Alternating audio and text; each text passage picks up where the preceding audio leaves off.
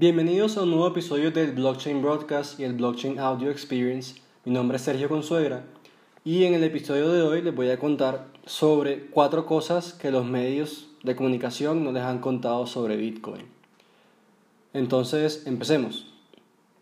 Los medios populares y principales son famosos por informar mal Bitcoin es tristemente el más afectado por esta mala información debido a sus asociaciones inherentes con el crimen y la clandestinidad. Esto es algo de lo que hablé en mi grabación pasada en el episodio 1, donde Bitcoin siempre lo asocian con em, actividades ilícitas y crímenes, porque supuestamente uno puede enviar plata por Bitcoin y nadie te la va a rastrear. Como publiqué un post esta semana en mi Instagram, ya la DEA, la Organización de Drogas de Estados Unidos, envió un comunicado que Bitcoin no es usado para actividades ilícitas por el hecho de que Bitcoin tiene un libro mayor contable distribuido que es inmutable. ¿Qué significa esto? Que cualquier es, inmutable y rastreable. ¿Qué significa esto? Que cualquier transacción que, que ocurre en Bitcoin no se puede alterar, lo cual hace que los criminales eh, no puedan cometer fraude. Y lo otro es que cualquier billetera virtual, como mencioné en el capítulo pasado, se puede saber eh, su origen. Se puede saber desde el origen de la primera transacción de Bitcoin, se puede saber eh, el monto que se envió, a quién se le envió, y por lo tanto no es conveniente para los criminales. Además, Bitcoin a menudo se expresa como una entidad nueva y peligrosa. No estamos acusando los principales medios de flexión de la verdad, pero lo que está sucediendo aquí parece ser la falta de información.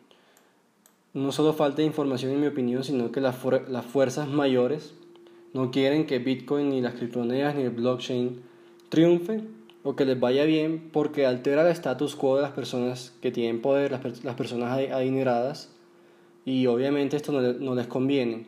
Entonces lo que hacen es eh, dar eh, información equivocada, crear pánico entre las personas para que no compren. Pero a la larga, si el blockchain sigue ayudando a las compañías y a mejorar su, su proceso de producción, a ahorrar costos, a la transparencia, se seguirá usando y esto hará que las criptomonedas que utilizan el blockchain sigan valorizándose a largo plazo. Cuando digo largo plazo, es cada año. O sea, una, eh, si tú ves el precio de Bitcoin hoy, es mayor al año pasado que hace dos años y así y así será de un año en adelante. A menos que lea en Bitcoin, simplemente suponga que lo que escucha en las noticias es correcto. Bueno, vamos a desacreditar algunas verdades. Bitcoin es una nueva tecnología. La cadena de bloques que alimenta Bitcoin no es nueva y además Bitcoin en sí misma no es nueva. La idea de la criptomoneda ha existido desde la década de 1990 el nacimiento de criptografía de criptomonedas es en realidad el resultado de años de investigación. Bitcoin es famoso como la primera criptomoneda que funciona en el mundo y creo que en el gran esquema de las cosas la tecnología es bastante nueva. Sin embargo, tal como está, esta no es una nueva forma de tecnología que acaba de aparecer, es el resultado de una serie de grandes mentes construidas a través de una combinación de tecnología y academia. Bitcoin fue creada en el 2008, después de la recesión, o 2009, después de la recesión de Estados Unidos. Sin embargo, previamente a, ese, a eso habían personas que hicieron varios intentos por crear una eh, moneda, es una moneda digital, una criptomoneda es una moneda digital descentralizada, pero Bitcoin fue la primera exitosa que pudo crear una red en la cual no existiera una red, una entidad central que monitoreara las transacciones. Entonces eso fue lo que hizo a Bitcoin especial sobre sobre las otras criptomonedas, pero ya el blockchain existía desde antes, porque el blockchain lo que es una base de datos. Una base de datos donde tú mantienes información de manera descentralizada en varios servidores alrededor de el mundo o distintas ciudades o regiones. Bitcoin es solo para inversión. Los medios hacen que Bitcoin parezca una inversión, pero lo que muchos olvidan es que Bitcoin tiene el potencial de ser, de ser utilizado como moneda de transacción, de valor de la tienda. Tú puedes comprar en Estados Unidos, en Estados Unidos y también aquí en Colombia. Hay muchas tiendas que aceptan Bitcoin como método de pago. Hay tiendas eh, e-commerce online donde tú puedes comprar desde Lamborghinis con Bitcoin hasta lo más mínimo, no sé, ropa y tiquetes de avión, como había dicho antes.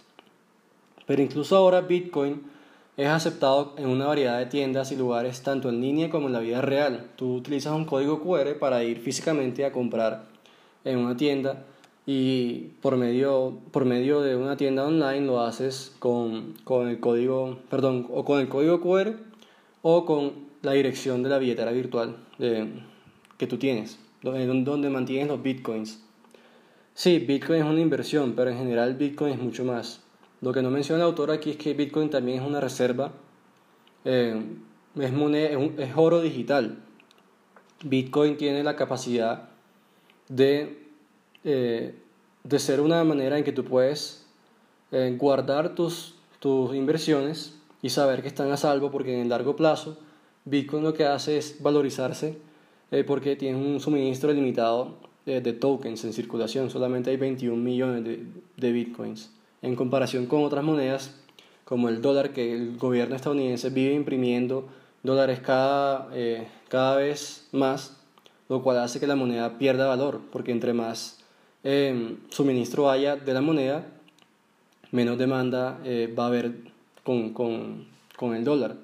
Con el tiempo el dólar yo pienso que, que es posible que se devalúe bastante por el hecho de que el gobierno no para de imprimir dólares. Bitcoin es seguro. Bitcoin no es totalmente seguro y desechable. De hecho, la naturaleza de Bitcoin es que es más segura que muchas otras criptomonedas, aunque, aunque es una tecnología que puede ser pirateada y manipulada. Además, Bitcoin está sujeto a la manipulación del mercado y por lo tanto, incluso si se volviera totalmente imposible de usar, las entidades externas aún podrían usarlo para manipular y cambiar los mercados, desafortunadamente. Yo estoy de acuerdo con la mitad de lo que dice el autor aquí, que es que Bitcoin es muy manipulable. Hay muchas personas que tienen muchísimo dinero invertido en Bitcoin, que si lo venden, el precio caería exponencialmente. Si compran millones de dólares en Bitcoin, el precio subiría. Entonces, por eso, por eso es que es muy manipulable, porque las personas que saben utilizar esta información para su eh, beneficio, pueden manipular el mercado para que la persona del común que no sabe que es manipulable, cuando vea que la moneda está llegando a 20 mil dólares, compren en 20 mil dólares y después lo que se llama dump. Entonces los inversionistas grandes que se les llama ballenas, whales, empiezan a vender todos esos bitcoins y el precio cae exponencialmente y la persona por pánico vende. Y cuando ya llega a un, nivel bajo eh, el precio, las ballenas empiezan a comprar otra vez a un precio más bajo.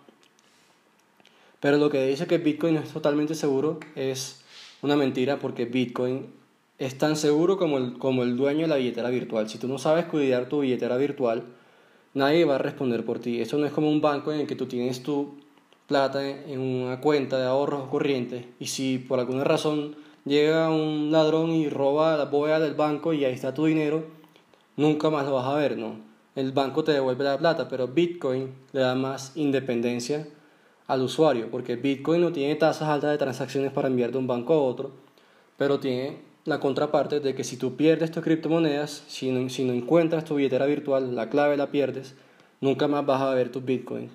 Si le das esa clave a alguien más, la dejas en un lugar eh, hackeable como un computador, un servidor o algo público, tienes, estás expuesto a que te hackeen y te roben los bitcoins. Pero si los mantienes en lo que se llama cold storage, eh, es imposible que te hackeen eh, esos bitcoins. Y la última, Bitcoin es para criminales. Bitcoin ha sido utilizado en muchos casos criminales, pero también lo ha hecho el dólar estadounidense. Eso es lo que ya había dicho antes. La libra y el euro. El dinero es el mejor amigo de un criminal y a menudo es el motivador de muchos crímenes. El problema aquí no es Bitcoin, el problema es la sociedad en la que existe Bitcoin. Bitcoin ofrece a los inversores honestos y a los comerciantes acceso a una nueva forma de moneda no regulada. Sin embargo, los delincuentes también pueden aprovecharse de esto. Lo que pasa con Bitcoin es que Bitcoin la gente no sabe que es un libro mayor distribuido, como había mencionado anteriormente, donde cualquier transacción se puede rastrear y ningún criminal que conozca la tecnología de verdad utilizaría Bitcoin para enviar, para hacer transferencias o para hacer negocios ilícitos, porque ya el gobierno estadounidense puede, puede ver de dónde viene ese dinero y lo hace, lo hace los criminales, eh, los expone a que, a que los atrapen. Entonces Bitcoin no es para criminales. Este es el fin de de este artículo. Em, dejen sus comentarios eh, sobre lo que he hablado hoy. Si tienen alguna pregunta, háganla. Ya uno de mis amigos me dijo que, que hablara sobre una moneda que no conozco, se llama RCN. Y en un próximo capítulo voy a explicar cómo puede una persona que nunca ha escuchado una moneda investigar sobre la moneda, lo que hago yo. Eh, cada vez que, que, quiero saber sobre una moneda nueva, qué son los pasos que debe, que debe hacer. Eh, lo que hago yo eh, lo, voy a, lo voy a explicar en un próximo video, pero de ninguna manera es la última palabra. Tú también tienes tus propias páginas para investigar las nuevas monedas o criptomonedas.